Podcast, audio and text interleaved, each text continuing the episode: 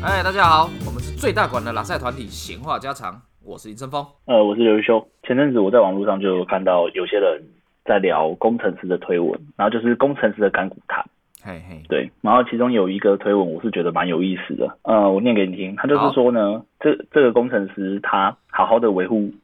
维护伺服器，让它都没有问题的使用，结果被公司认定就是他什么事都没有在做。哦，冗员。然后呢，对，然后他一怒之下就不做任何更更新，然后呢把它放置一切以后呢，让病毒在公司的网络蔓延。然后呢，然后在没有人在的时候就加班玩网游，嗯？然后呢再让诺顿跑一下之后，被公司认定为拯救了公司的危机，评价大幅提升。嗯感觉这种事情很常发生呢。这件事情我就觉得蛮有趣的，嗯，就是不知道你有没有遇过，就是有些人可能好像看起来拯救了危机，但殊不知就是他其实是他制造让危机拖到危机发生以后才解决了，然后但别人就觉得他很有能力。不知道你有没有遇过这种、这种事情？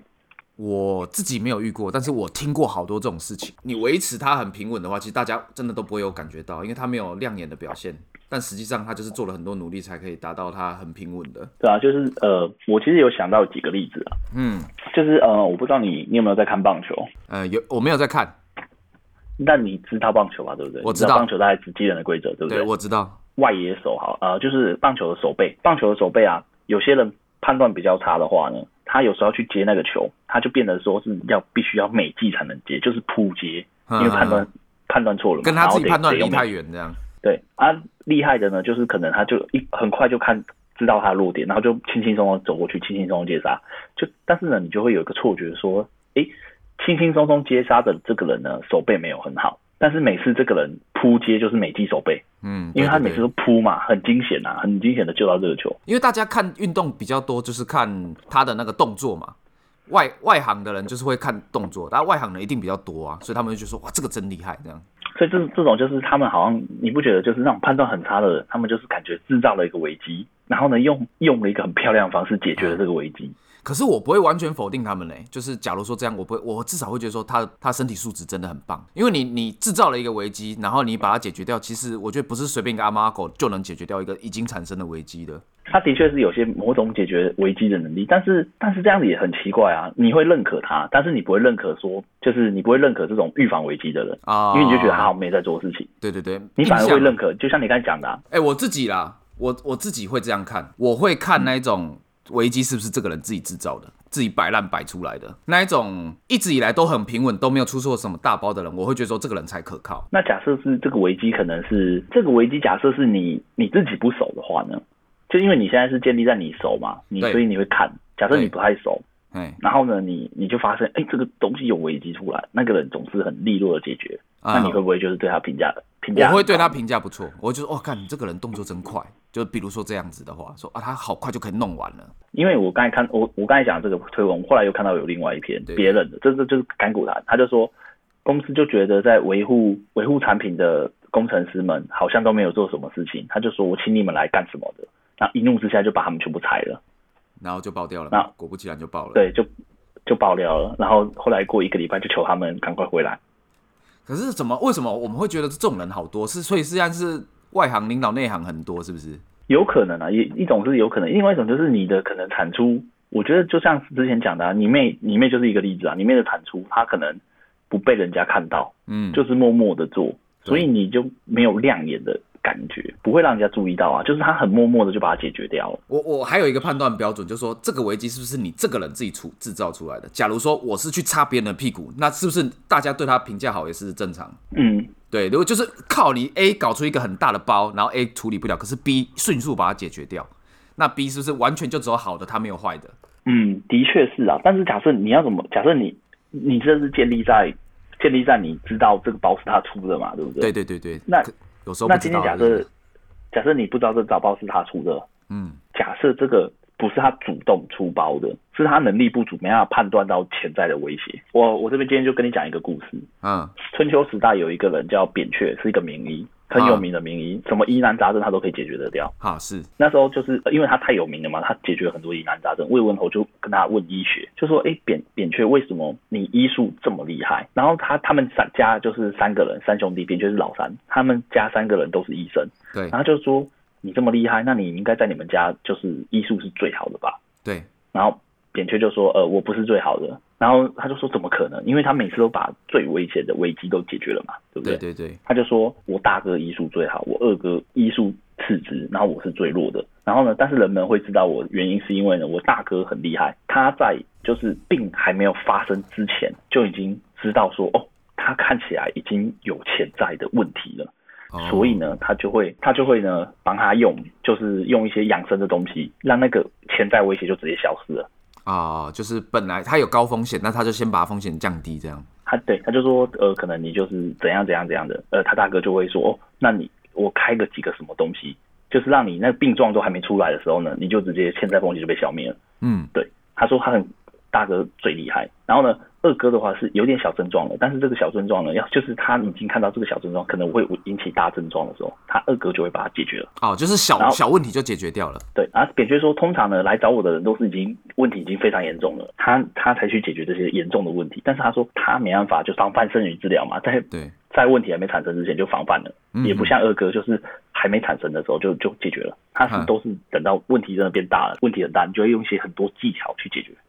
对嗯啊，但但他就说，因为因为这样子，他们以为就是他要炫很多技才能解决这个问题，他们会以为说他的技术是最厉害，但其实是他大哥最厉害。这件事情，他就我又觉得说，人都是都看表象，就是看这个问题很大，然后那个人解决。但是其实他们没有想过说，假设有人呃有能力在他还没成长到很大的时候就解决的话，就不知道。我就觉得反而很多大大部分的人还是都是以表象为主。嗯，没错，我觉得很多人就顾自己的事情都顾不起，所以根本就不会管其他的这种事情啊，只会看到比较大的问题，没有看到他前面做的一些处理跟维护，大部分人都是这样啊，对啊。因为人职毕场上毕也是啊竟。毕竟没有那么多兴趣管别人的事情啊，所以他只会注意一些那种很重大的事情吧。对啊，我是觉得这这这件事情是蛮有趣的啊。而且你，而且我你这样讲下来，我觉得扁鹊一定是最有钱。那、当然啦、废话，每个人都快嗝屁了才找他。不快嗝屁的找他，他一定愿意花很多钱。拜托医生，你一定要救回我这条命。大哥一定最穷啊，开一些养生的，我又没问题。而且他大哥生意一定很很差，假设有人跟你讲说你还没有小病，就说哎、你这个看起来好像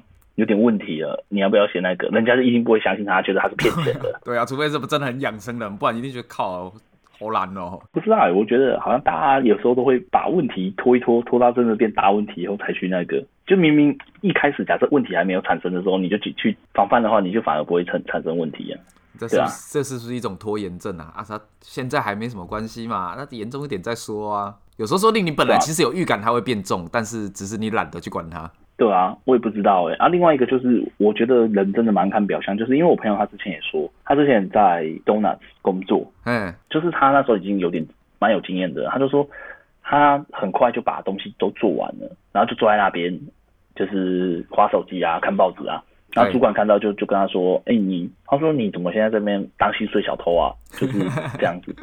然后我朋友就说：“我事情做完了。”他就说：“你做完你不会去擦擦玻璃啊，就是扫扫地啊之类的。”然好后，就黑人问号就那这样子的话，呃，人有些人大大部分人可能会觉得说，哦，这样子的确啊，你公司付你钱就该做啊。可是我觉得这有点违反人性，就是我假设是一个有经验的人，我拿跟菜鸟假设一样的钱好了，那我两个小时就能做完的话，你又要叫我做额外的事情，那我为什么不就学菜鸟一样慢慢慢慢炸，慢慢弄？啊做得快的人该死，能者多劳啦。安能者又不一定会加薪。对啊，所以我是不太赞成这种文化。我自己是觉得，我自己当主管嘛，我会觉得说，靠，你做完就在那边休息就好了，只要我没看到什么问题就都 OK。你这边打半小时、一个小时的电动我也都无所谓的啊。啊，因为你会跟他们一起打，对不对？对啊，啊，我是觉得好像比较老一辈的人，比较传统，他们就会希望你一直在动，一直在动，一直在动。我不知道这是从什么时候留下来的习惯呢？就是我就是看到你在动，我才觉得你有在工作，不然你都是薪水小偷。但他不会不会在意说你做完了什么。我猜年轻一辈的人比较不会这样啦。你如果去当主管，我猜也不会这样，也不会在那边说你做完了就再去做啊，再去做啊，这样。不会啊，我我们软体界比较还好啦，我们软体界就是就是你事情做完了，他们就他们也不太会就是叫你再做额外的啊，所以我通常事情做很快做完以后，我就做就是认真的在研究一些技术啊，因为这个文化的的产生嘛，所以我我看到有一些人是，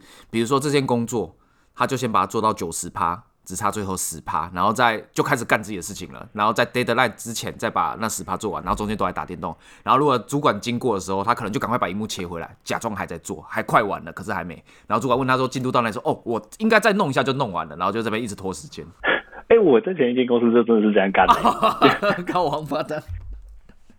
不是不是，因为因为我前一不是前一间呐、是第一份工作，嘿不是前一间。这样 OK 子我第一份工工作的时候，就是我们主管，主管他是一个吹毛求疵的人，所以你东西给他以后，就是要一直改，嗯，就是他会一直要求你改。所以呢，假设你做的越快呢，你要改的次数就越多。嗯所以后来我我同我的同事就那时候就教我了一个心法，就说你就先拖到最后一天，让他呢就是也没时间改了，你再给他，他就他就也只能改一两下，他就不能一直让你改改改到第三十版。我之前一开始很认真，就改到什么可能三十一版 V 三十一 V 三十二，嗯，后来我学会了这招以后，我就呃可能 V 五内就结束了吧，因为我就、哎啊先不管他，他问了我再再回，他不问我我就不回。哦，了解啊，这我觉得这已经变成一个职场陋习嘞。但你会会不会觉得说，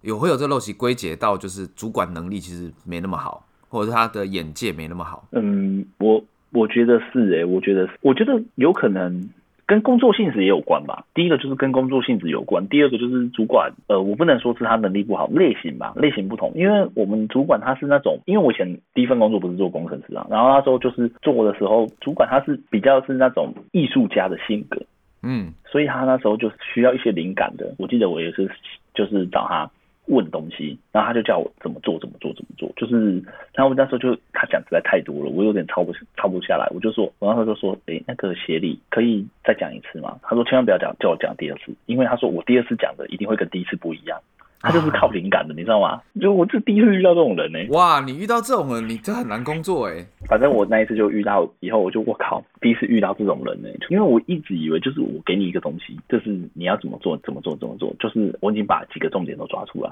但他不是，他就是随心所欲，所以他第一次讲的会跟第二次不一样，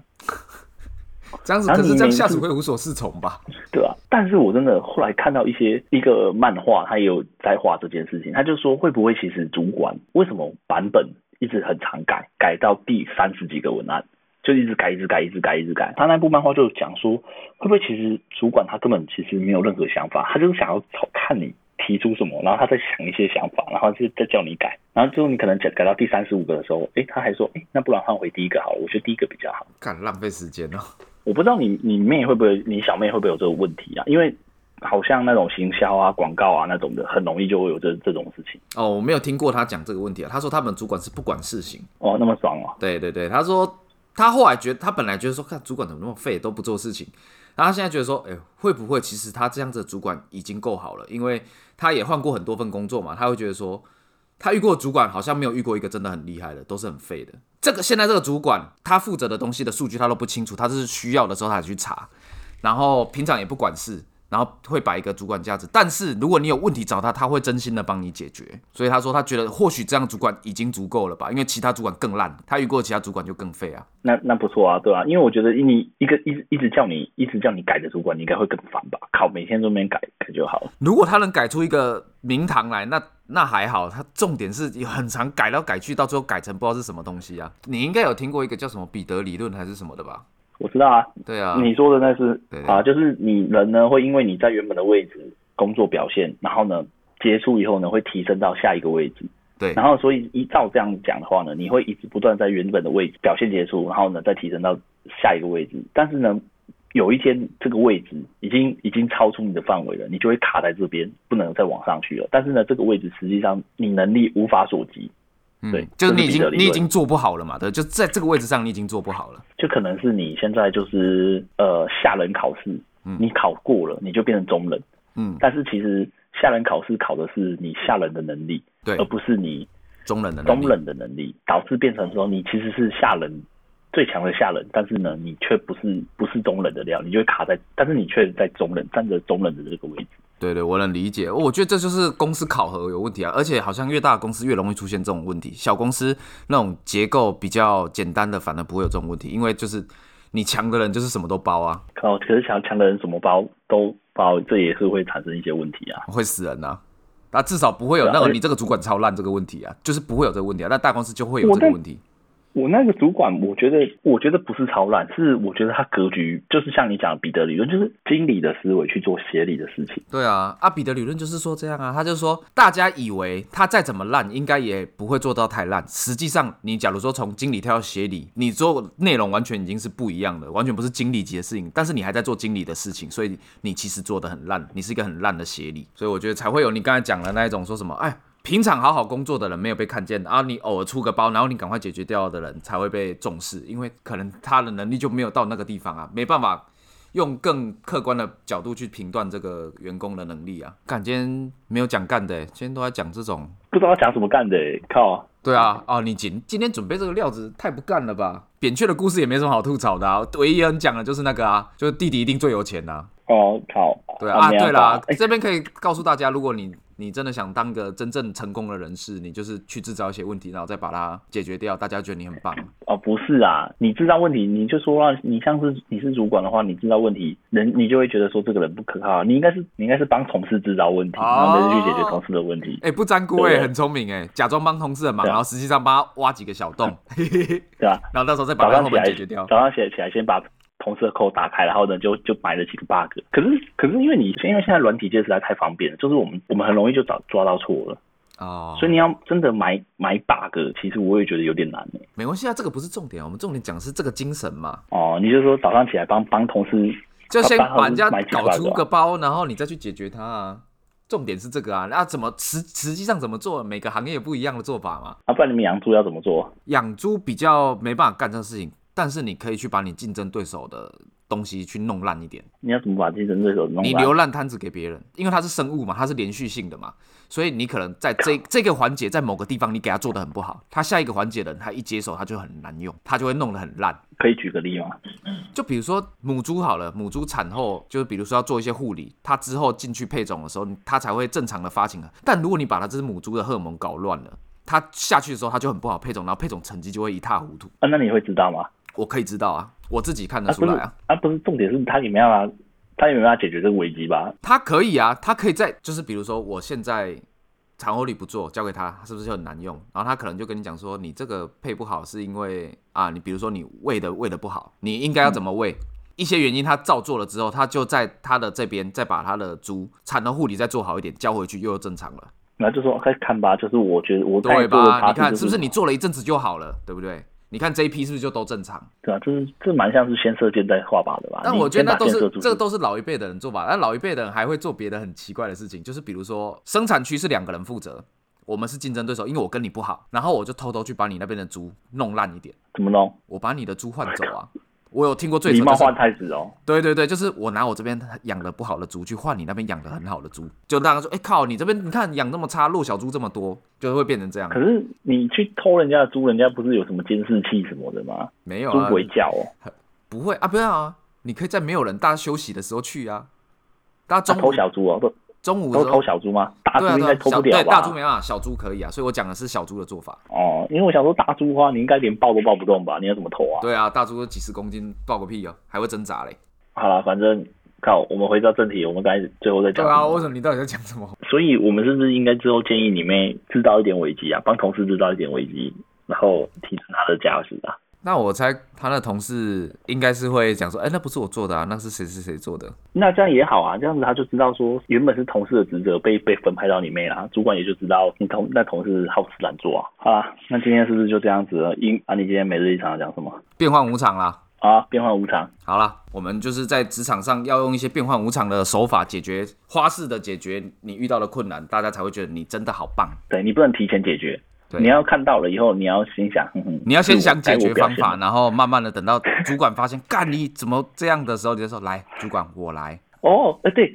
看到问题要发生之前呢，你就已经在想怎么解决问题的方法，而不是去预防它。对对对对对，然后等到发生以后，就就是如英雄般说啊，我我来。我来。所以哦，然后对啦，然后也有另外一个可能就是说，哦，靠，他真的变得太严重了，然后公司要倒了，那你就赶快换工作就好了。嗯，对，所以啊，我知道要怎么解决了，就是当同事做一些有可能会发生问题的事情的时候，你不要讲终止他的做， 对你就心已经在想说要怎么解决这个问题了。对等到到时候他爆的时候，你就可以说我来。没错，这样子可以，我觉得这样子你也没有真的害人，但是你已经准备好啊，这就是你期待的舞台啦，对不对？对啊，